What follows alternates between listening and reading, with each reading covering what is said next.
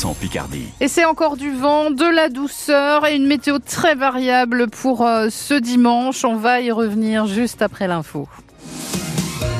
Jeanne Dossé, vos enfants vous ont peut-être tanné toute l'année pour recevoir un petit chat ou un chiot sous le sapin. Et c'est une bien mauvaise idée si l'acte n'est pas profondément réfléchi, car chaque année, près de 60 000 animaux sont abandonnés partout en France par des maîtres qui ne peuvent ou ne veulent plus s'en occuper.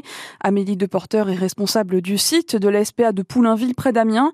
Elle le martèle, un animal de compagnie, ce n'est vraiment pas un cadeau comme les autres. Ce n'est pas un cadeau comme un autre, ce n'est pas un cadeau, c'est un être vivant qui a des besoins, c'est un membre du foyer qu'on adopte, pour le meilleur et pour le pire. Bien sûr qu'il faut en avoir conscience, il faut avoir pesé le pour et le contre, il faut envisager toutes les possibilités, avoir le recul sur sa propre situation, ce que le foyer peut apporter à l'animal, les besoins aussi euh, des animaux. Il faut savoir qu'on peut partir euh, sur une envie, par exemple, d'avoir un chien très actif, mais euh, le mode de vie euh, est plutôt, on va dire, casanier. Donc dans ces cas-là, il faut adapter en fait euh, par rapport au fonctionnement du foyer l'animal qui pourrait le plus convenir pour éviter justement des problématiques et des potentiels abandons. Une centaine d'animaux sont en ce moment recueillis à la SPA de Poulainville et on notera ce joli geste des policiers de l'Oise. Ils ont remis avant Noël plus de 250 kilos de croquettes pour les animaux à trois refuges du Beauvaisis. Les enquêteurs vérifient l'existence d'un projet terroriste sur des marchés de Noël dans le Grand Est. Cinq jeunes hommes d'une petite vingtaine d'années ont été arrêtés vendredi dans le secteur de Nancy. Ils sont toujours en garde à vue à la direction du renseignement en région parisienne. Le parquet national antiterroriste est saisi. Que vont devenir les 303 passagers du vol bloqués à Vatry dans la Marne? Depuis trois jours, plus aucun avion n'atterrit ni ne décolle de ce petit aéroport près de Reims. Le lieu est confiné car ces 300 Indiens sont susceptibles d'être victimes de traite d'êtres humains, selon parquet de Paris qui a d'ailleurs ouvert une enquête. Le voyage, en tout cas pour ses passagers, s'arrête là et leurs audiences démarrent ce matin à 9h, Étienne Chollet. Aucun des 303 passagers n'atteindra son but, le Nicaragua. Personne non plus ne reviendra au point de départ. Dubaï. En revanche, la majorité retournera en Inde.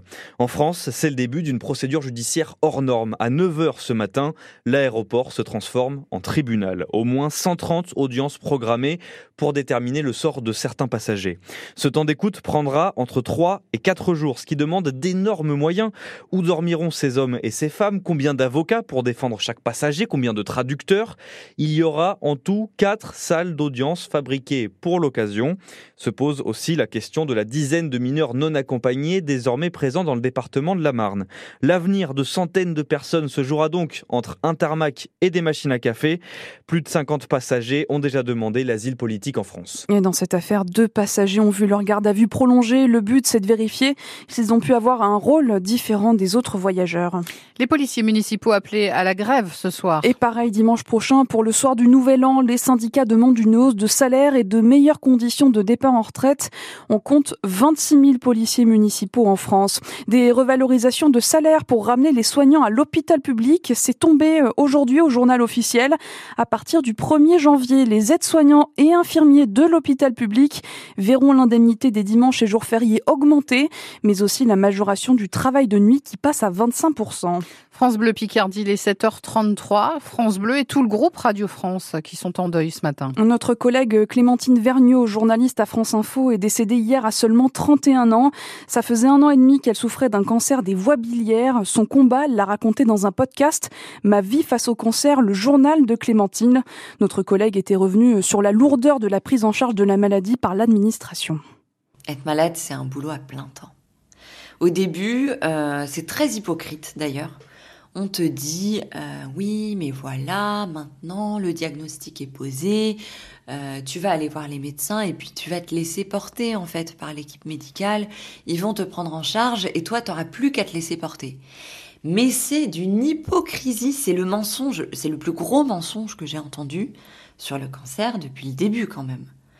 Et ça, faut, faut vraiment que les gens en prennent conscience, et y compris le corps médical, pour arrêter de dire ça il faut arrêter de dire ça aux malades parce que c'est pas vrai, on ne se laisse pas porter du tout. Le témoignage de notre collègue Clémentine Vergniaud qui s'est donc éteinte hier à l'âge de 31 ans. Nous pensons très fort à son mari, notre collègue Grégoire, ainsi qu'à ses parents, ses sœurs, ses nièces. Toute la rédaction de France Bleu se joint à celle de France Info et leur apporte son soutien.